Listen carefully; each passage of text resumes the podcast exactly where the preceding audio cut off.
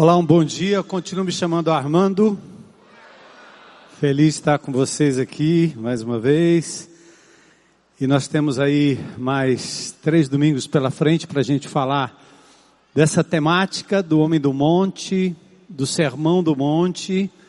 Mas a grande verdade é que nós vamos só trazer assim um tiragosto, né? Uma pincelada.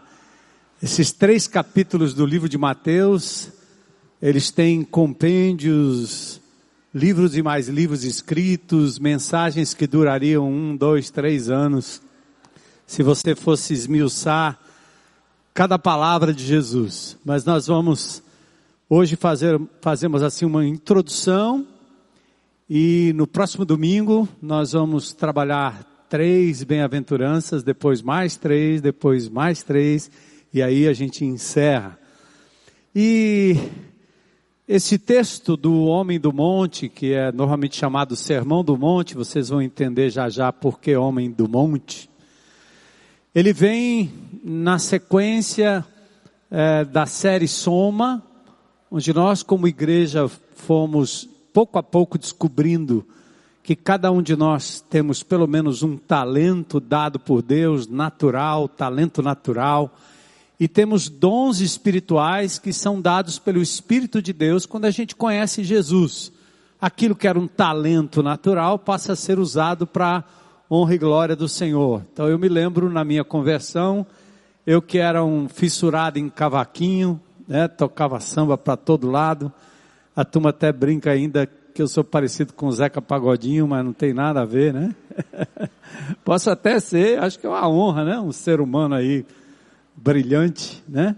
Mas eu do cavaquinho, assim que eu entreguei minha vida a Jesus, não porque alguém tenha imposto, mas ou alguém tenha exigido ou mandado, mas, mas naturalmente eu fui migrando, né? Do pagode para o louvor ao meu Deus e retirando daquelas músicas alguns elementos que não eram nem tão saudáveis assim. Então Deus transforma um talento num dom espiritual que acaba abençoando, edificando a vida das pessoas. Então, nós trabalhamos isso, trabalhamos a, a, busca, a procura dos dons, como você descobre, e a gente vai continuar aprofundando isso.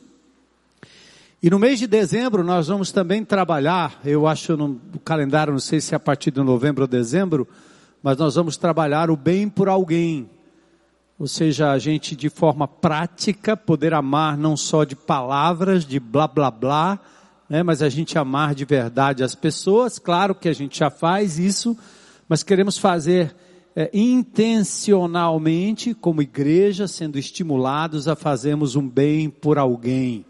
Então isso é muito lindo, ver o corpo de Cristo é, vivendo o Evangelho tal qual o Senhor viveu deixou sua glória, sua majestade, seu conforto e veio aqui viver no meio da gente como gente. Então, essa parte das bem-aventuranças, elas oferecem uma base bíblico-teológica, uma base fundamentada na pessoa de Jesus para que a gente entenda de verdade por que nós fazemos o que fazemos. Não basta fazer o bem, tem que ser bom. Não basta fazer boas obras. Tem que haver a motivação correta para que essas boas obras sejam feitas. E Deus não é um Deus só de boas obras, né? Deus é um Deus de santidade, de justiça, de verdade, de moral. Essas coisas elas estão intimamente ligadas. Então, fiquem comigo, tá certo? Esse primeiro dia aqui, ou esse primeiro momento aqui, pode ser um pouco pesado do ponto de vista teórico, e eu compreendo que numa plateia como essa, num grupo como esse, nós temos pessoas de variados espectros de entendimento, mas a gente vai tentar, na medida do possível, tornar simples, prático, para que a gente possa compreender. E, e a simplicidade, a praticidade começa exatamente nesse mote o que é tratado como um sermão, um estudo, uma palestra, deixa de ser isso para ser o retrato de uma pessoa.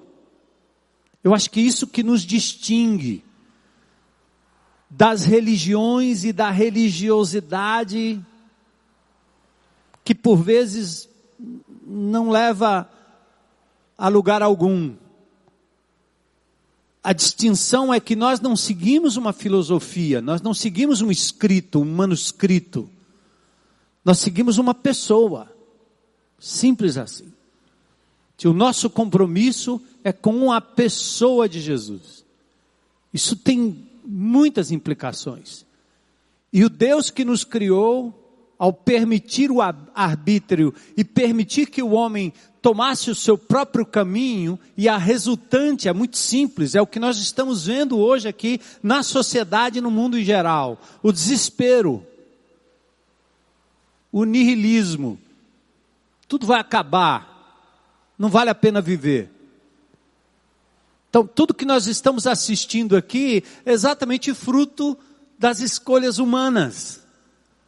Mas Deus decide intervir na história e o faz de forma pessoal ao enviar seu filho Jesus. E ele se torna para nós o modelo perfeito a ser seguido. Biblicamente falando, se o primeiro Adão pecou e destruiu tudo porque fez mau uso do arbítrio, o segundo e último Adão é Jesus. Se submete integralmente e sem falcatrua judiciária, Jesus se entrega em lugar do pecador que merecia a condenação e ele sendo inocente, não merecendo, se entrega e aí possibilita um novo caminho.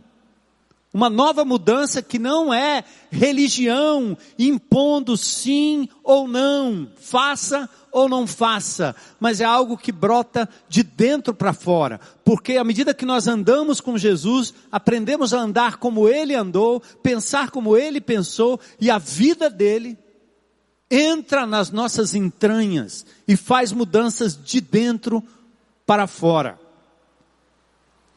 Eu gosto de dizer que eu não sou um profissional do púlpito. Eu não sou um profissional do pastorado. Eu experimentei de uma vida rebelde a um confronto com Jesus e uma mudança interior que me impediu de frequentar a igreja durante um ano, porque eu me recusava a me enquadrar a ditames de regras eclesiásticas. Eu queria experimentar algo que fosse de dentro para fora, ou não tem valor.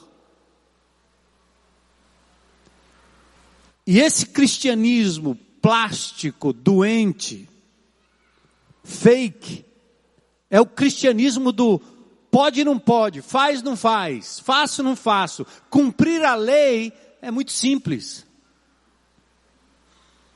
Difícil é amar. Difícil é se deixar mudar e modelar do ponto de vista interno, interior, caráter. E isso só acontece com uma pessoa. Um conjunto de regras é muito fácil. Quando eu não tinha Jesus como Senhor e Salvador, eu achava que eu era um cumpridor da lei, porque cumpria os dez mandamentos. É muito simples. Eu não mato, não roubo, pronto, está tudo resolvido aí. Até que eu encontrei Jesus e a vida dele jogou luz na minha vida e o meu coração viu quão torpe, quão pecador, quão safado eu era. Porque Jesus revela que a morte não é quem aperta o gatilho, é quem no seu coração intenta o mal contra o outro. No Sermão do Monte ele diz isso. O adúltero não é o cara que transa com a mulher do outro. O pedófilo não é o que abusa de uma criancinha de fato de direito, mas é o que no seu coração alimenta isso. Já pecou. Então Jesus revela que a lei nunca teve poder para me levar a uma vida de santidade ou que agrade a Deus. Eu precisava de um poder maior e a lei não tem esse poder. A lei me condena, a lei joga na minha cara quão inapto eu sou. Mas Jesus, quando eu me rendo e digo que eu não tenho condições, que eu estou perdido, como diz o bom cearense, estou lascado, Aí ele entra e ele começa a fazer a mudança de dentro para fora. E esse cristianismo ele não se manifesta no âmbito de igrejas, de templos, de denominações, de auditórios, não. Ele se manifesta lá no escuro, lá em casa, no dia a dia.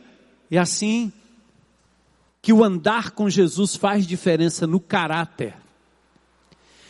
E talvez a fundamentação desse sermão tenha a ver com o fato de que agora Jesus está dizendo: agora vocês vão. Eu quero usar aqui uma frase que eu coloquei no final, ela fica martelando na minha cabeça. Que é uma frase de Stanley Jones, eu vou falar um pouco mais dele. Cristo não veio para levar o homem ao céu, mas para colocar o céu dentro dele. Esse escapismo evangélico de que aceita Jesus e você vai para o céu, que até os descrentes criticam porque diz vocês são orgulhosos. Quem disse que você vai para o céu? Quem te garante que você vai para o céu? E ele acha que a gente faz isso porque nós estamos, né? Alegando, sendo orgulhosos. É porque essa mensagem do vai para o céu negligencia a necessidade de mudar o aqui e agora na terra. Por isso que o Pai Nosso diz: Teu reino venha. Para onde? Aqui, em mim, na minha casa, ao meu redor, no meu trabalho, na minha escola, no meu bairro, na minha cidade, no meu país. Então, Cristo não veio para levar o homem ao céu. É ridículo, não é uma passagem, um ticket to heaven um, um bilhetinho para você ir para o céu, uma passagem de metrô para você ir.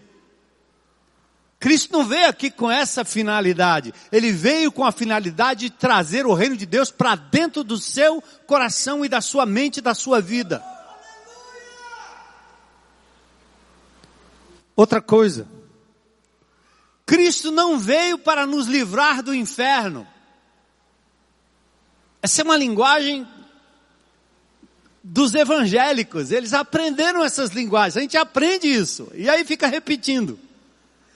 Cristo não veio para nos livrar do inferno, ele veio para tirar o inferno de dentro de nós. É a vida de vazio, é a vida sem significado, sem sentido, sem valor, mal amado, que aí sim nos conduzem às doenças emocionais deste século e que hoje não afetam só adultos, mas crianças. Eu estava entrando ali agora e alguém me aborda para pedir oração por alguém que está tentando contra a sua própria vida com 20 anos de idade. É mais do que a gente imagina. Nossos filhos, nossos netos vão ter esse pensamento na cabeça. Porque o mundo Está assim. Jesus traz de volta a esperança. Ele não só nos promete a ressurreição futura, mas ele nos faz ressurgir do vazio, da loucura, da doença, da doideira, da droga, da entrega, da mentira, do engano, da ira. Deus retira aquilo que de mal existe coloca algo novo, faz ressurgir e brotar num coração de alguém algo novo. Aí eu vou convidar você a ler comigo os primeiros versículos do capítulo 5 de Mateus. Vamos ficar em pé? Eu não comecei ainda, tá?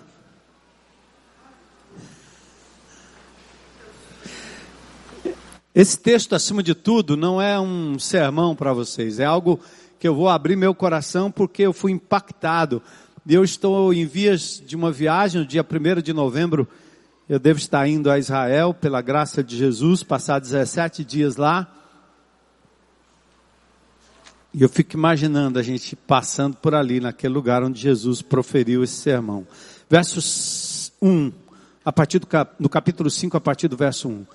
Certo dia, quando Jesus viu que as multidões se ajuntavam, subiu à encosta do monte e ali sentou-se. Seus discípulos se reuniram ao redor e ele começou a ensiná-los. Felizes, bem-aventurados, os pobres de espírito, pois o reino dos céus lhes pertence. Felizes ou bem-aventurados os que choram, pois serão consolados. Felizes os humildes, os mansos, pois eles herdarão a terra. Felizes ou bem-aventurados os que têm fome e sede de justiça, pois serão saciados. Felizes, bem-aventurados os misericordiosos, pois serão tratados com misericórdia. Felizes os que têm coração puro, pois verão a Deus. Felizes os que promovem a paz, pois serão chamados filhos de Deus. Felizes os perseguidos por causa da justiça, pois o reino dos céus lhes pertence.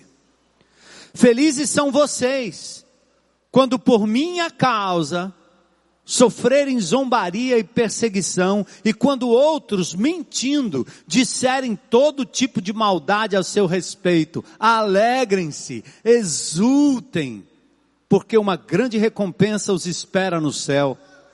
E lembrem-se de que os antigos profetas foram perseguidos da mesma forma. Agora, dê um pulo comigo rapidinho para o versículo 48 do capítulo 5 ainda.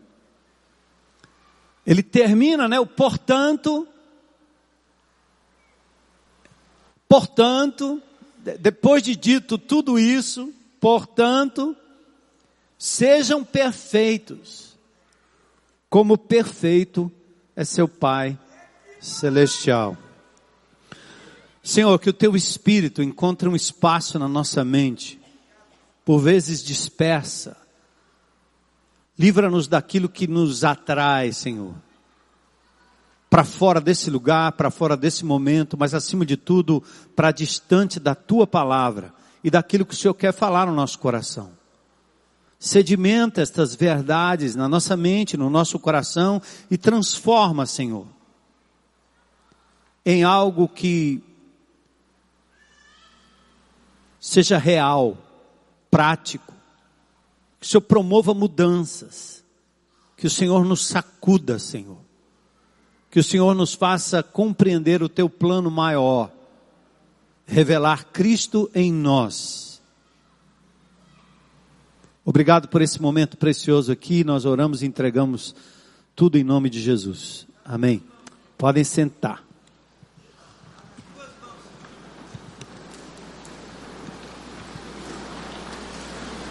Parece ter um vídeo aí que não, não deu certo no início, mas vamos passar aqui agora, tá certo? Para vocês darem uma olhada.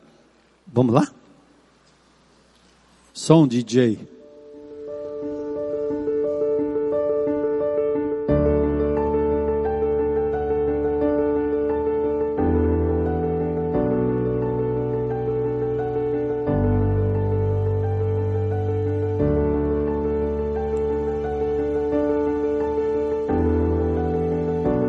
Certo dia, vendo aquela multidão, Jesus subiu ao monte, sentou-se com seus discípulos e começou a descrever o caráter do cidadão do reino, segundo o seu próprio caráter. Aquelas palavras revelavam a verdade a ser vivida e praticada pelos seguidores de Jesus, o homem do monte.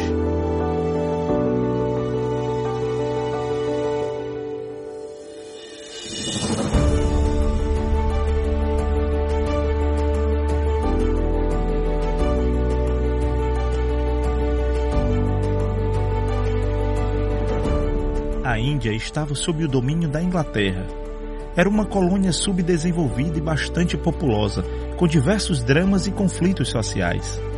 Em 1920, o indiano Mahatma Gandhi, advogado, ativista social com grande impacto na África do Sul, volta ao seu país lutando pacificamente pelo seu povo, pregando acima de tudo o amor. Gandhi, um hinduísta, ao estudar o Sermão do Monte, teve a sua vida impactada por Jesus, o homem do monte. Ele foi amigo e contemporâneo do missionário Stanley Jones, e ambos influenciaram Martin Luther King.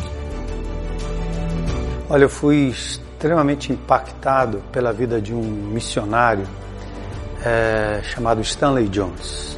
Ele nasceu em 1884, morreu em 1973, mas ele dedicou mais de 50 anos da sua vida na Índia, um país de castas, um país de quase é, 1,2 bilhões de habitantes um país em que você tem a ideia ainda hoje, né? 50% da população não tem acesso a um, a um banheiro comum, então você imagina os níveis de miséria, os níveis de carência. E esse homem larga tudo e vai viver na Índia. Mas ele, ele tinha certeza que trabalhar entre os mais pobres não seria talvez a única estratégia. E ele foi dialogar com a intelectualidade da Índia. E ele apresentou exatamente o Sermão do Monte, apresentou a pessoa de Jesus, apresentou o Evangelho de Jesus. E ele perguntou uma vez para Gandhi, né, como é que eu faço para para fazer esse sermão relevante aqui na Índia? E Gandhi simplesmente olha para ele e diz: Olha, viva, pratique o que Jesus pregou, ensinou e praticou. Então, o sermão é mais do que um texto, é uma vida encarnada na prática. Isso resultou em quê? Gandhi, um ativista pacífico que libertou a Índia da colonização inglesa, que levou libertação para a África do Sul, Martin Luther King, que se também, é, no certo sentido, se espelha nesse, nessa, nessa revolução pacífica e faz grandes transformações também nos Estados Unidos. Enfim, eu acho que nós precisamos retomar o Sermão do Monte para os dias de hoje também.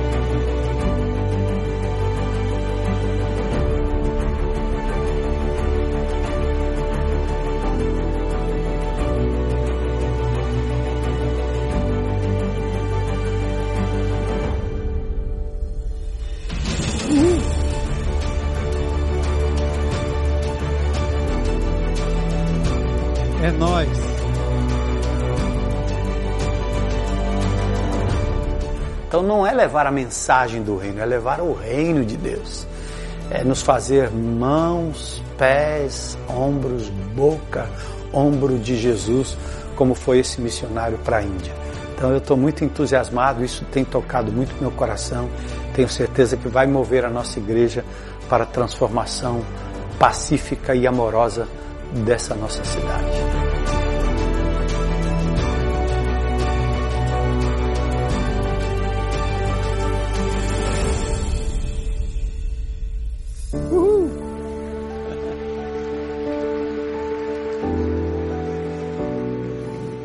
O Evangelho de Mateus, ele começa ah, com a genealogia de Jesus, é um autor, um escritor judeu, Mateus, claro, escreve na perspectiva dos judeus.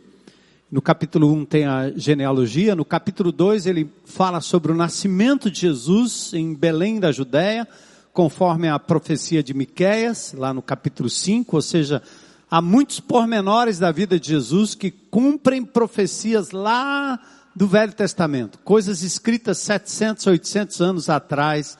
Jesus cumpre cada uma daquelas profecias.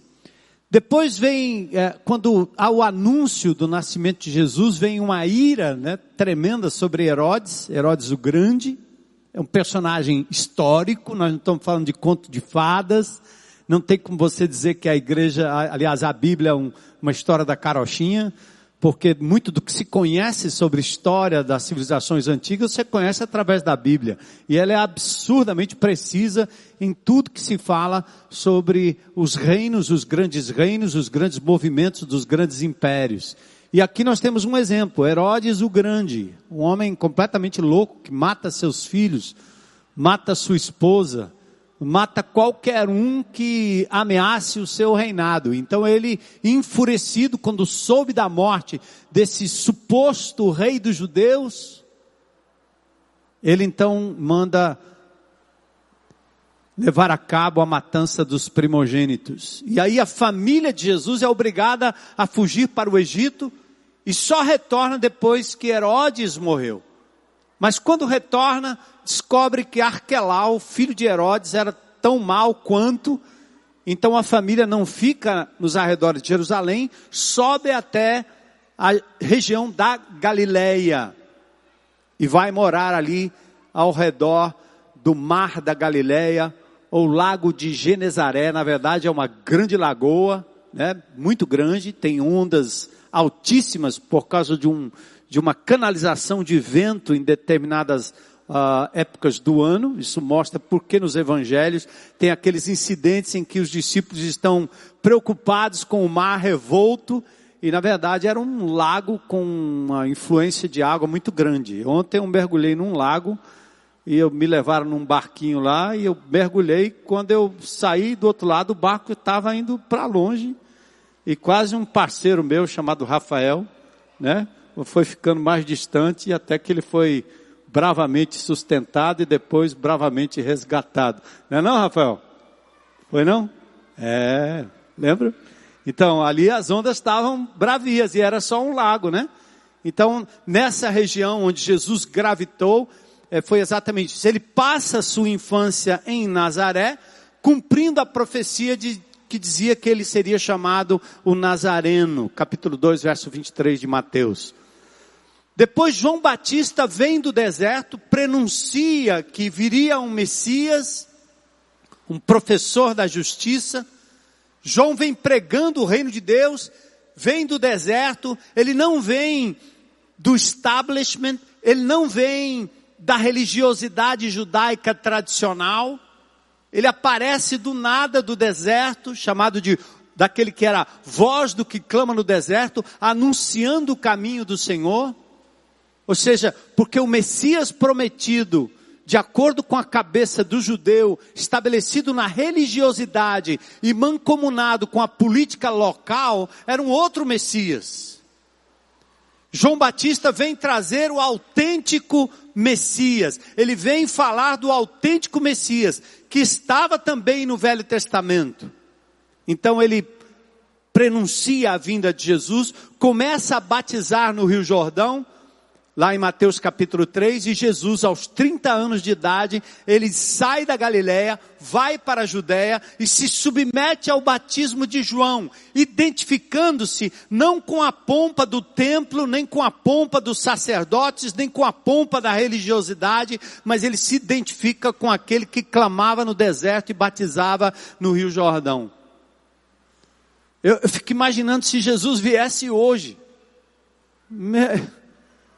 Será que ele viria para cá? Ou ele iria se identificar com algum peregrino pregando uma coisa que ninguém crê, porque era totalmente diferente? Então, Jesus se identifica com João Batista aos 30 anos, submete-se ao batismo, é conduzido ao deserto para ser tentado, Mateus capítulo 4, e depois ele volta a Galiléia, e aí deixa Nazaré, vai morar em Cafarnaum, e ele fica ali às margens do lago, junto ao Jordão, é a nascente praticamente, e ali ele convoca seus primeiros discípulos, Pedro, João, André, e o que Tiago também é convocado, mas uma coisa linda que é, para mim, a premissa daquele que é um seguidor de Jesus. Jesus não convida a pessoa para aderir uma filosofia, um código de ética, normas, um regulamento.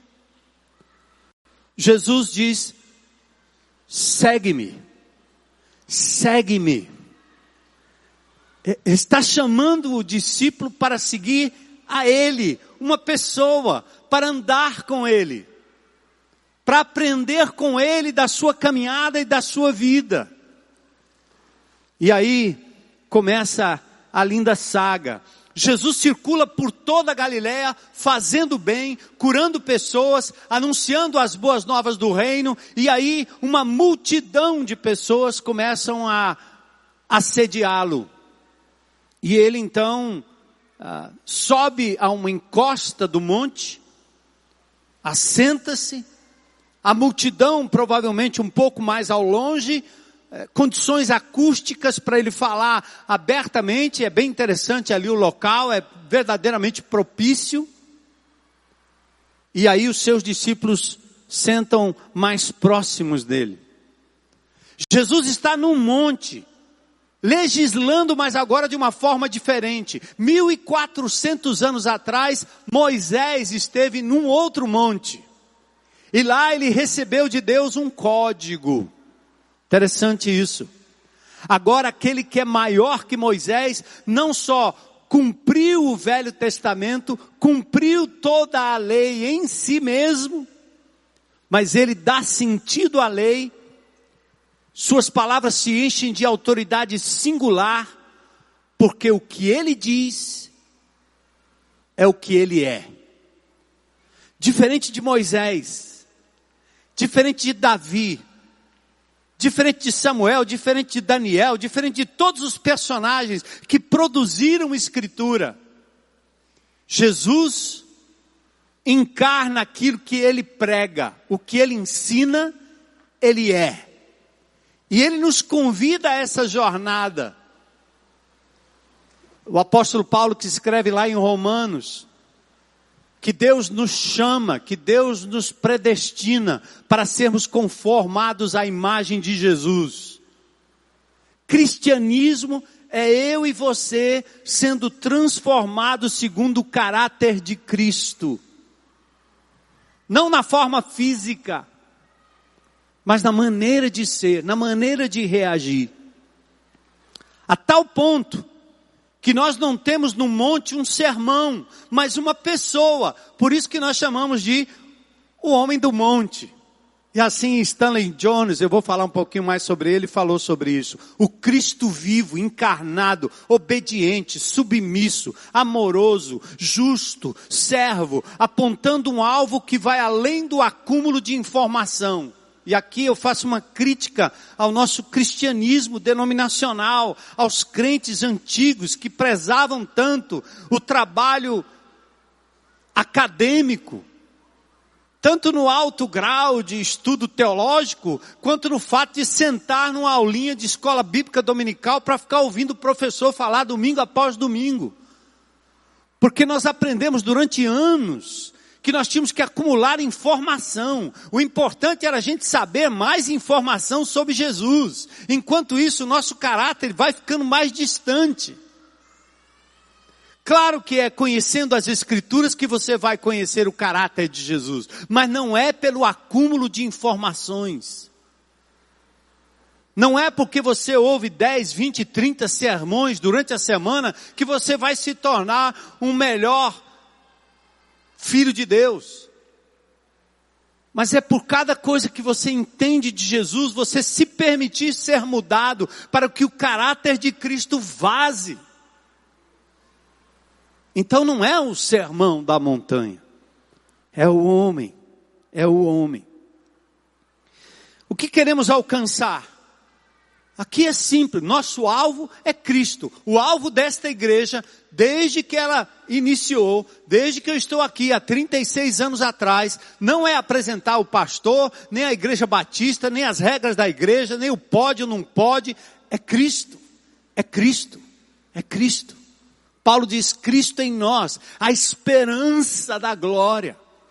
Se há alguma esperança para esse país, é homens e mulheres de Deus encarnando o caráter de Jesus. Foi assim durante toda a história, não será diferente agora.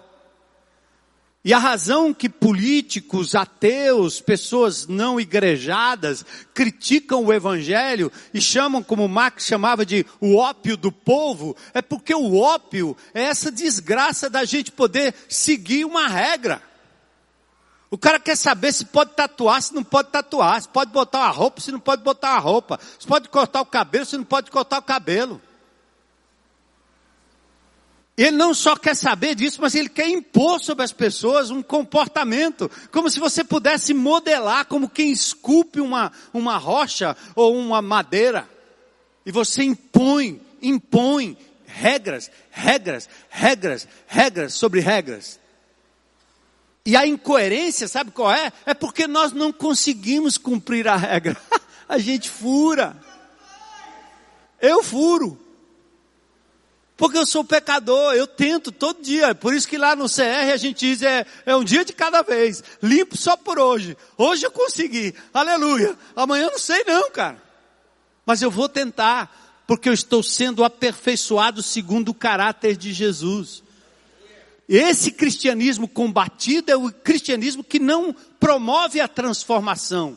Porque quando o amor de Deus vaza através de nós, para mudar a comunidade, para mudar a família, para tirar o menino da rua, para abraçar o traficante, o bandido, o doido, o policial, seja quem for, esse amor quebra barreiras, esse amor quebra muros, esse amor é capaz de mudar e transformar. Um homem sozinho, há dois mil anos atrás, olha o que ele fez. Ele não pegou em armas. Ele só amou. E mais do que uma lição, Jesus foi gente com a gente, pegando na gente, encostando na gente, falando com a gente, mostrando para a gente como é que se é gente de verdade. Entende, igreja? Não tem outro caminho, não tem outra alternativa. Qualquer coisa diferente dessa, é melhor voltar lá para o que a gente era antigamente.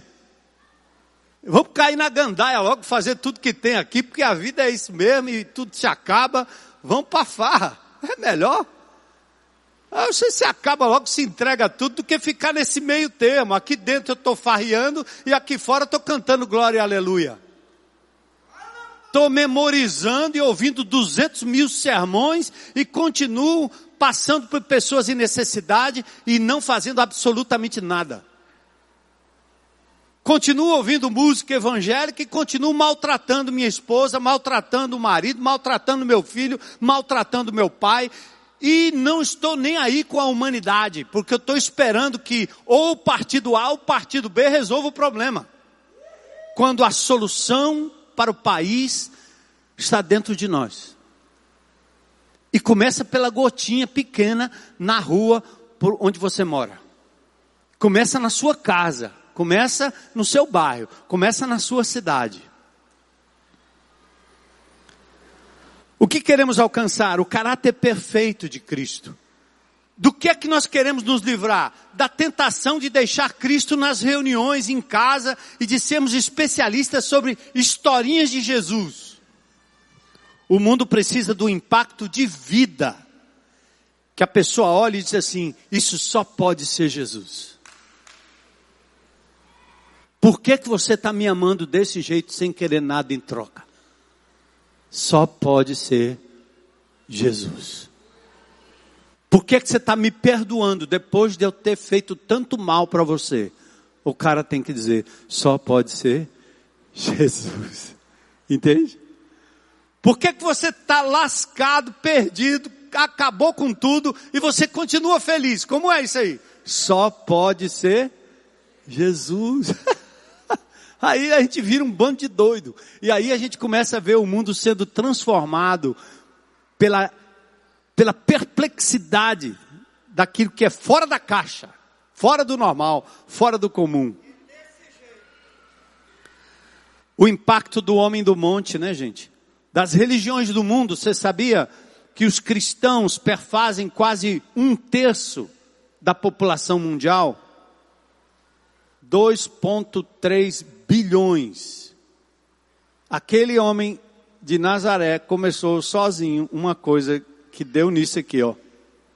Um terço da população mundial diz conhecer e seguir a Jesus. Os muçulmanos são 22%, os hindus são 13%, budismo 7%. Mais do que a quantidade, o cristianismo, ao longo dos séculos, foi a religião, vamos dizer assim, se chamarmos de religião, ou o movimento que mais valorizou a criança mais valorizou a criança, mais estimulou a educação, mais estimulou a ciência, mais estimulou a compaixão, mais estimulou o perdão e ações humanitárias. Ao longo da história foi o cristianismo. Pode buscar na raiz de todas essas áreas, nas ciências. traços do caráter e da vida do Sermão do Monte. Ah, você pode apontar para a história e dizer assim, é, mas a igreja naquela época matou muita gente. Ah, isso aí foi a igreja, a igreja. Não, foi, não foram seguidores de Jesus, porque enquanto a igreja matava, havia ordens, inclusive franciscanas, vivendo um cristianismo puro, lá nos cantos, nos mosteiros, pregando bem, ajudando pessoas, enquanto a igreja crescia na sua pompa, lá nos séculos passados. E hoje é do mesmo jeito.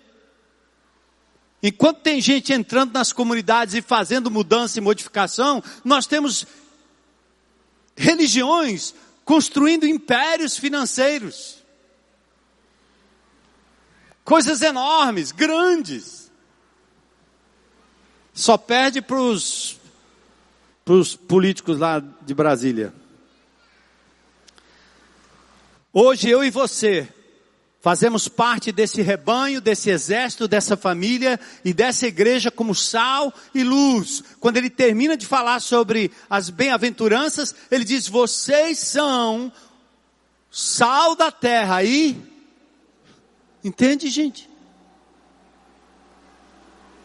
Se você entender, você sai de perto de Jesus sendo sal da terra, ou seja, dando sabor a tudo que não tem sabor, que é insosso, né? O salzinho a gente bota para dar um saborzinho, né? A vida é insossa, a brincadeira é insossa, a, a, a, o esporte é insosso, tudo é insosso. E você entra como crente em Cristo, faz aquela mesma coisa e dá sabor. Cara, como é que você pode ser tão alegre sem tomar cachaça? Não pode, cara. Como é que você pode? Não pode. E você é luz. Onde tem escuridão, você entra, não apaga a sua luz para se tornar no escuro alguém que agora está dizendo que tem licença para cometer pecado. Eu não vejo, mas eu ouço gente postando aí de crente agora que está liberto, maravilha, pode tomar todas as cervejas do mundo, pode tomar toda a cachaça, pode ir para balada, que legal, hein? Isso quer dizer que tem um bocado de missionário invadindo as boates de Fortaleza, é isso? Eu acho que a luz talvez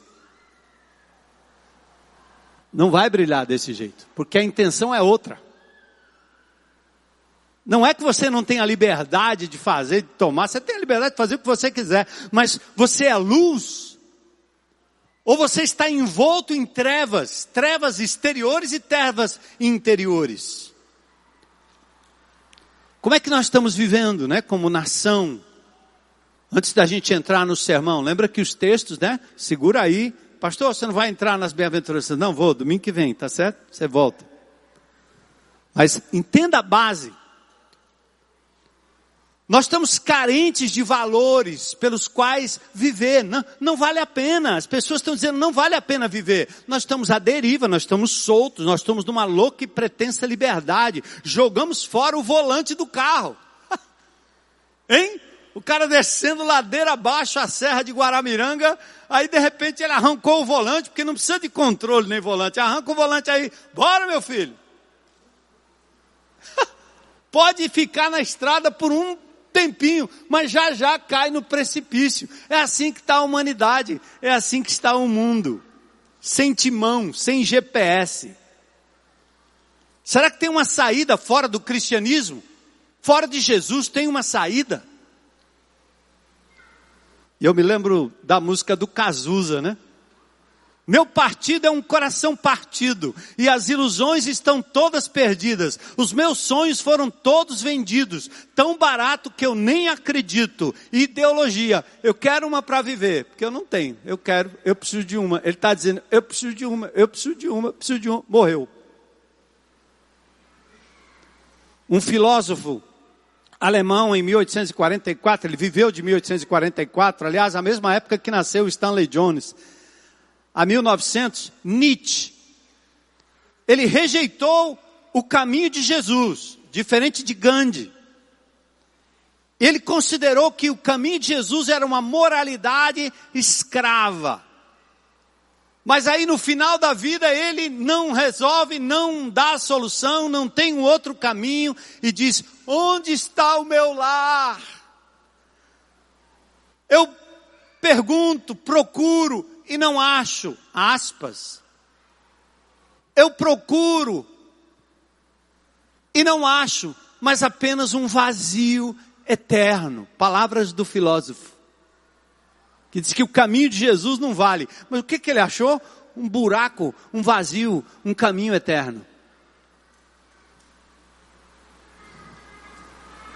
Como diz Cazuza, meus heróis morreram de overdose. A mesma música. E a história da igreja? Você é crente em Cristo Jesus, você é cristão, você mora num país cristão, a história da igreja, ela é mancomunada desde o início, no século III, com o Estado. O imperador Constantino inventou lá seus concílios doutrinários e misturou fé com Estado, fé com poder. E desde Constantino até hoje, as atuais empresas da fé, fomos nos tornando ricos em declarações, códigos, livros, mantras espirituais, mas muito pobres na prática que resulta de valores e princípios capazes de mudar o nosso jeito de agir e viver a ponto de mudar e influenciar o mundo ao nosso redor. Tudo é business, tudo é negócio. Aí eu quero falar rapidinho desse missionário chamado Stanley Jones. Nascido em 1844, aos 23 anos, ele foi como missionário para a Índia. Se a Índia é o que é hoje, dividida em cinco castas, e a casta inferior vive numa terrível miséria, o que, é que você acha de um país de 1 bilhão e 200 mil habitantes, metade da população não tem banheiro. Você imaginou isso? Depois você pode pesquisar, tá? Na fonte. Índia. Nós estamos falando, o Brasil tem duzentos e poucos milhões de habitantes, né? O que, que nós estamos falando aí? Cinco, seis vezes mais. Metade da população não tem onde defecar. Por isso faz no aberto, nos rios, em qualquer lugar. Não tem. Então a Índia é dividida em castas. Hoje é a sétima economia do mundo, está crescendo. Mas para tirar esse déficit aí, haja, haja. Há um tempo atrás fizeram uma novela bonita da Índia, né? O povo fica vendo aquele povo lá na Índia, mas não, aquilo não mostra a realidade. Isso é igual nossa fortaleza. As propagandas da televisão são aquelas da, dos viadutos construídos lá na aldeota. Mas não mostra aqui o Ancuri, não mostra o Curió, não mostra o Janguru Sul, não mostra, porque essa é outra realidade. Aqui a prefeitura não chega. Aqui o governo não chega. Só chega a igreja de Jesus. É? A igreja de Jesus chega. Então imaginem. Então, a, a, o Stanley Jones, ele resolveu passar sua vida na Índia. O que é que ele fez? Tirou sua farda, seu paletó e foi se vestir como um indiano. E ao invés de ir só falar com os pobres, Stanley foi para a academia. Ele foi dialogar com a, a massa pensante. Aqueles caras que têm a caneta. Ele serviu como missionário mais de 50 anos, serviu também na China, foi amigo de Gandhi, ele foi amigo pessoal de Gandhi. Isso aqui não é ficção não, isso aqui é realidade. Gandhi nasceu em 1869 e morreu em 1948, assassinado em janeiro de 48. Stanley foi conselheiro do presidente Franklin Roosevelt antes da Segunda Guerra Mundial.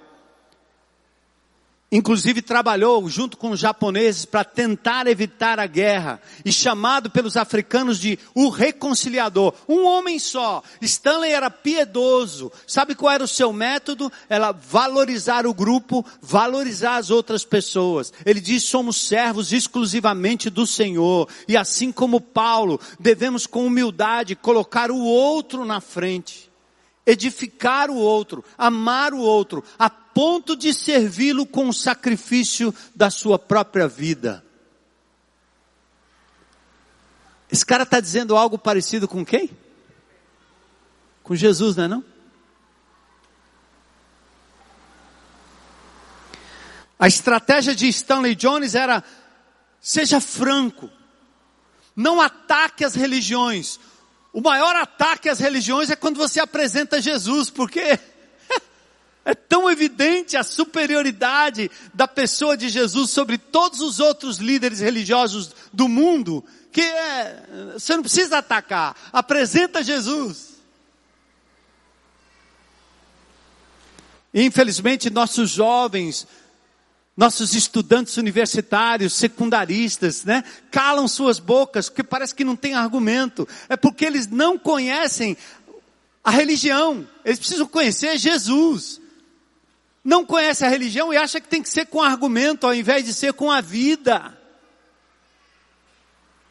Stanley, em seu primeiro encontro com Mahatma Gandhi, perguntou exatamente isso. Como nós cristãos podemos fazer para influenciar a Índia? E Gandhi responde: em primeiro lugar, gostaria de sugerir que vocês, pastores, missionários e cristãos, vivessem mais a semelhança do Cristo que vocês pregam. Simples. Amem mais. Sejam simpáticos com aqueles que são diferentes. Não significa concordar, mas ser simpático, amoroso, não censurar a pessoa a priori. Por isso que nos chamam de homofóbicos. Porque você não consegue conviver com ninguém diferente.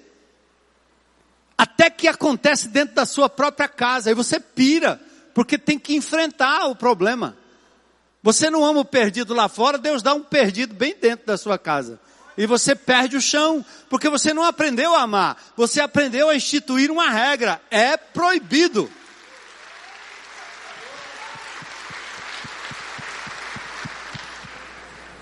Isso não quer dizer que você bate, põe o teu aval, o teu imprimato para dizer o que você faz é certo. Significa que eu posso não concordar com você faz, mas eu amo você, vou conviver com você o suficiente na esperança de que um dia Deus vai fazer a obra. E há muitos aqui que não só do homossexualismo, mas do banditismo, da mentira, do engano, da traição, muitos aqui poderiam se levantar para dar testemunho de que foram resgatados de pecados até piores. Mas para isso você precisa apresentar Jesus, viver Jesus. E nós? Então Gandhi, ele se reuniu com a nata intelectual da sociedade indiana e ele ajudou a mudar a história da Índia. Como disse o nosso vídeo. E nós? Temos adotado como cristão mais do que uma tese, um código, um livro. Nós precisamos e temos uma razão de viver, algo pelo qual também estejamos dispostos a morrer. É Jesus, é o sermão do monte. Ele parece estranho, parece tão estranho e impossível porque nós estamos impregnados daquilo que o mundo oferece. Nós não temos alternativa plausível, irmãos. Ou nós praticamos o sermão do monte como padrão de conduta, ou temos que abandonar o cristianismo e viver de modo coerente com o mundo, com o que é politicamente correto.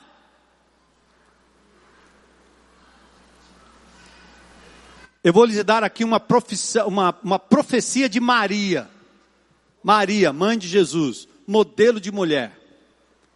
Lucas capítulo 1, versículos 51 53. Quando ela recebeu a notícia de que Jesus haveria de nascer, estava no ventre dela, ela profetiza sobre ele, dizendo o seguinte: ele, ela disse, seu braço, Lucas 1, 51, 53. Olha aí, vamos comigo. Seu braço poderoso fez coisas tremendas, dispersou os orgulhosos e arrogantes. A profecia, ela é dada para o futuro, o verbo era para estar no futuro, né? Mas como a profecia é tão certa, tão realizável, que ela fala do passado. Isso é, é um artifício profético muito forte. Maria está dizendo isso. Vocês querem ouvir Maria? Ave Maria? Pronto, está aí. Vamos ouvir o que Maria disse, o que Maria fez, o que Maria é na Bíblia. Não na cabeça de quem inventou histórias que não tem nada a ver com o que a Bíblia diz, né? Mas está aqui, ó. Volta lá o texto de novo. Já já termina. Seu braço poderoso fez grandes coisas, ou fez coisas tremendas, dispersou os orgulhosos e arrogantes. Ou seja, Jesus faria e fez uma revolução, o quê? Pessoal. Acabou com o orgulho, acabou com os arrogantes. Que mais? Disse Maria. Derrubou príncipes de seu trono. O que é que ele fez? Uma revolução política. Mas não foi com partido. Não foi com essa loucura de misturar evangelho, igreja, pastorado com política. Não existe profissão mais nobre do que ser um pastor de ovelha. E só, pronto. Quando você mistura demais, as trevas começam a entrar. E o povo começa a confundir. E o negócio fica muito ruim. Jesus não aderiu a nenhum partido político. Mas o texto diz que ele derrubou o poder.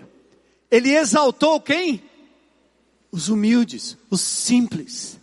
Ele deu vez, ele deu voz, ele promoveu uma revolução social. Ele encheu de coisas boas os famintos. Ele fez uma revolução econômica. Cinco pães, dois peixinhos.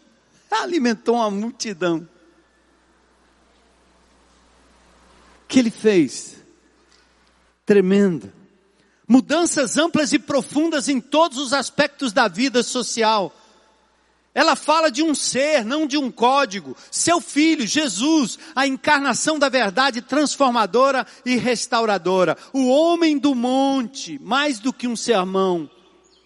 Jesus não fala de si mesmo no monte, mas descreve o caráter divino. Ele é Deus me encontrando na minha finitude, meu ambiente, minha alienação, minha pecaminosidade.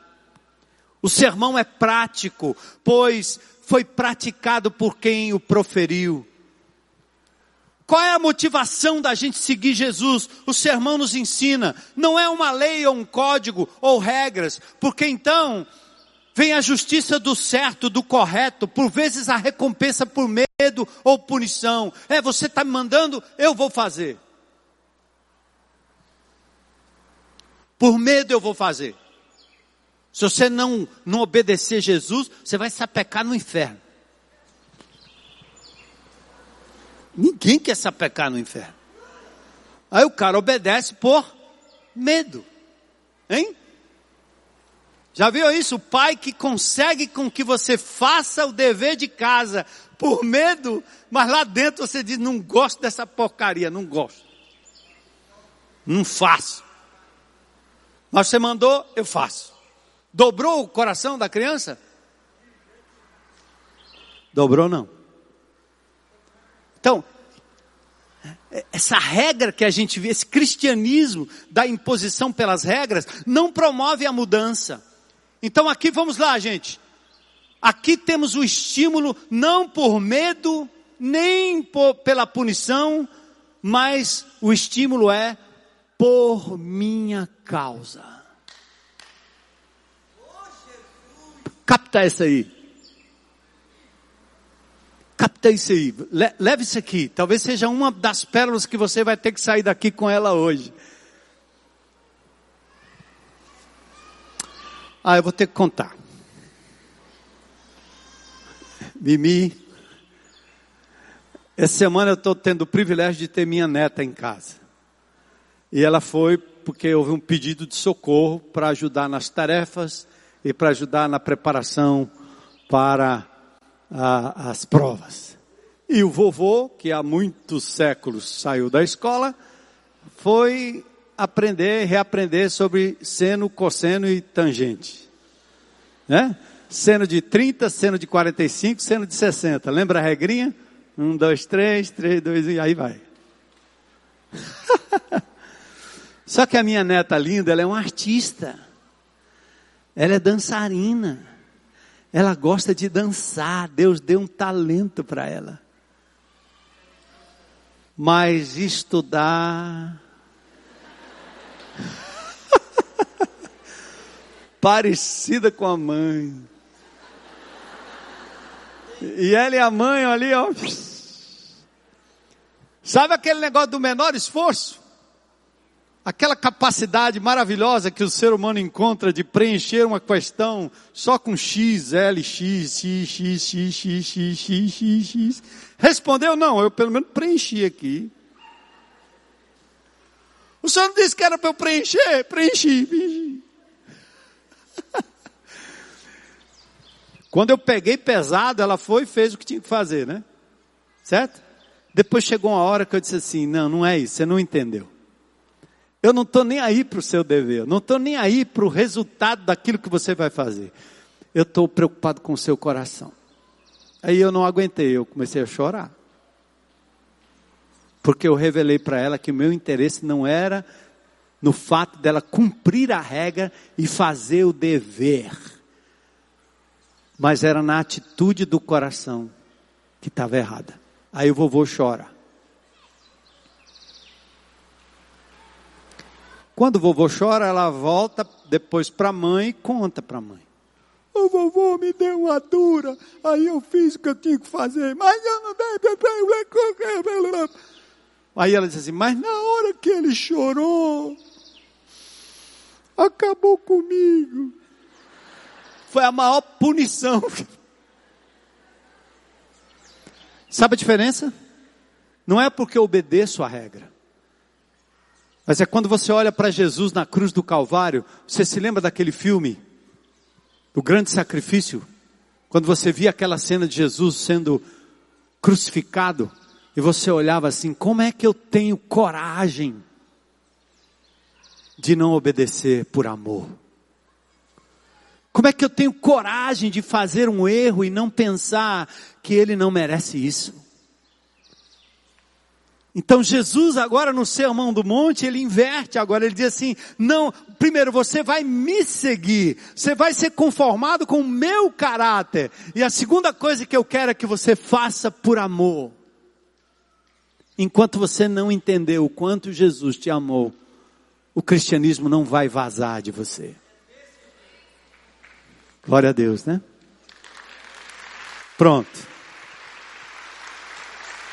Esse ponto é importante. E aí a gente é, termina aqui. Tenho mais quatro minutinhos. Eu vou deixar vocês que o estômago está chamando. A ideia da perfeição, né? Que eu li o versículo 48 rapidinho. Qual seria o maior propósito da vida cristã? Alcançar o céu? Não, mas a busca do aperfeiçoamento para que eu seja conforme a pessoa de Jesus. Não é tanto para onde iremos, mas o que vamos nos tornar a partir de agora. Sede perfeito como vosso Pai é perfeito.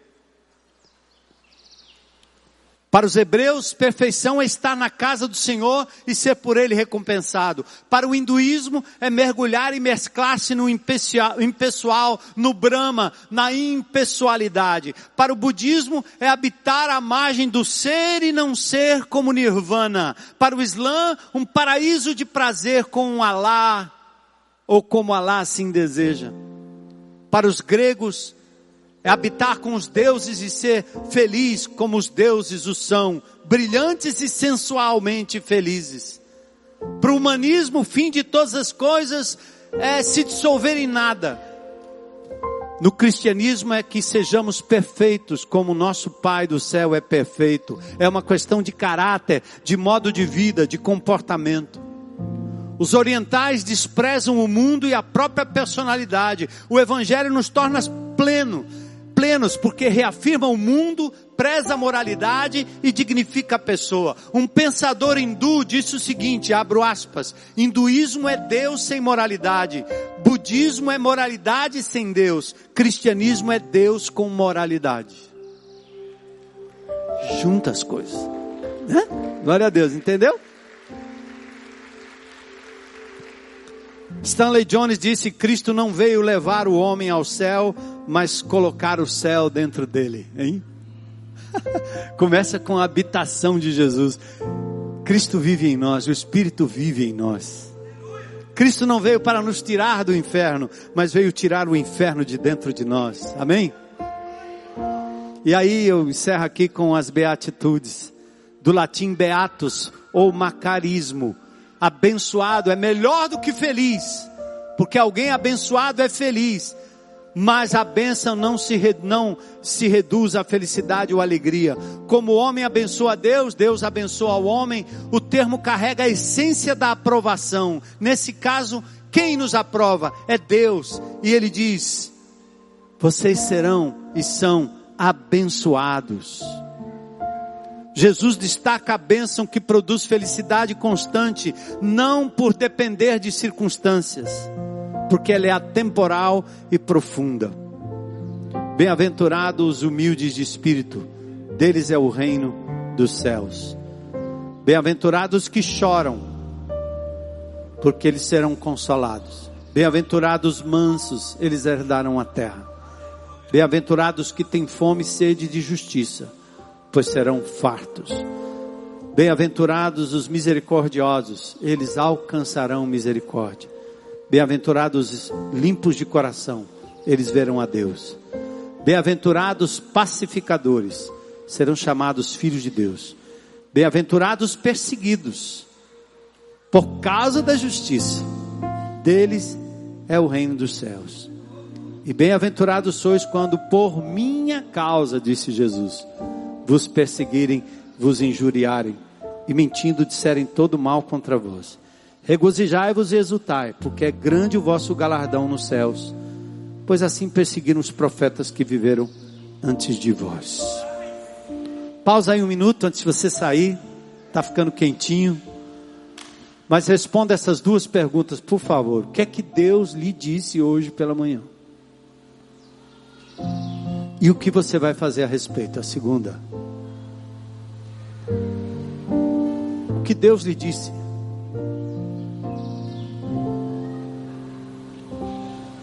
Um homem foi capaz de impactar uma nação. Um homem foi capaz de levar o, a essência do cristianismo, mesmo sendo um hindu, para livrar um país inteiro da colonização e da opressão. Um homem como o pastor batista Martin Luther King saiu de trás do seu púlpito para iniciar uma revolução que ajudaria demais na libertação do preconceito contra os negros. É, Gandhi foi assassinado. Luther King também.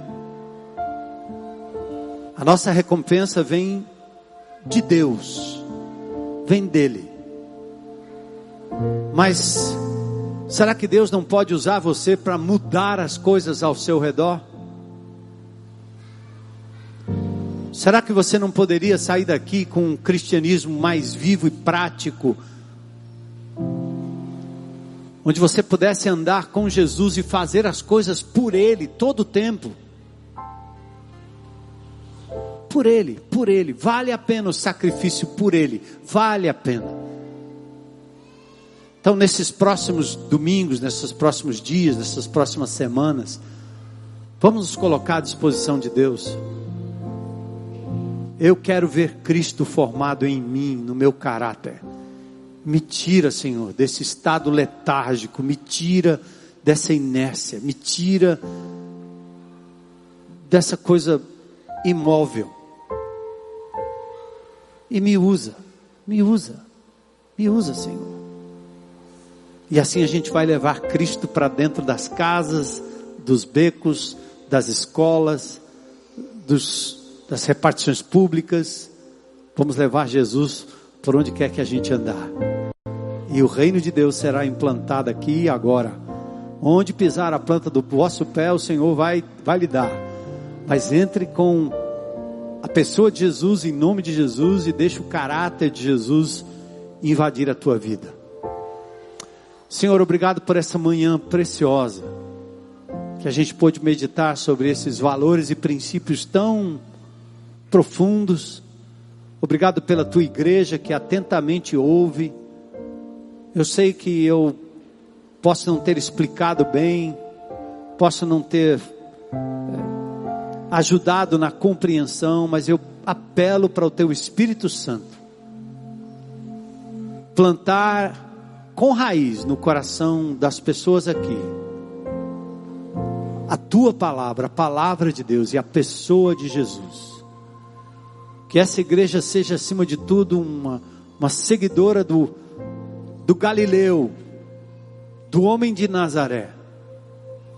Que ele se torne de fato o centro de todas as coisas, da minha vida, do meu lazer, da minha casa, de tudo que eu tenho, tudo que eu sou e tudo que eu faço. Tudo, Senhor, tudo. Invade, Senhor, toma conta. Entra, Senhor. Tira o inferno de dentro de mim, da minha casa, da minha vida, do meu trabalho, das coisas que eu faço, da minha saúde, Senhor, do meu corpo. Tira, Senhor. Invade com teu reino. Vem, Senhor, com teu caráter. Muda meu modo de pensar, meu modo de agir para a glória do teu nome, para a expansão do teu reino. Mais um minutinho, eu quero perguntar se tem alguém aqui nesse auditório que gostaria de hoje pela manhã dizer: Eu quero entregar a minha vida a Jesus. Quero segui-lo e servi-lo como meu Senhor e meu Salvador. Quero receber o perdão que Ele me deu.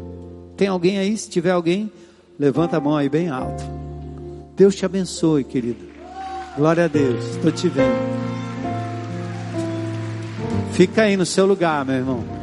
Tem mais alguém? Hoje de manhã? Você não está fazendo uma decisão por mim, você está fazendo uma decisão por Jesus. Se o cristianismo que você creu até agora era o cristianismo de regras, agora você transforma num cristianismo focado na pessoa de Jesus. É Ele, e só Ele. Mais alguém aqui? Talvez na internet também, você está me vendo lá. Deus abençoe a igreja do Senhor. Então vamos Pedir que você dê um abraço bem grande aí, aquela pessoa que fez uma manifestação. E que Deus abençoe. Até próxima semana.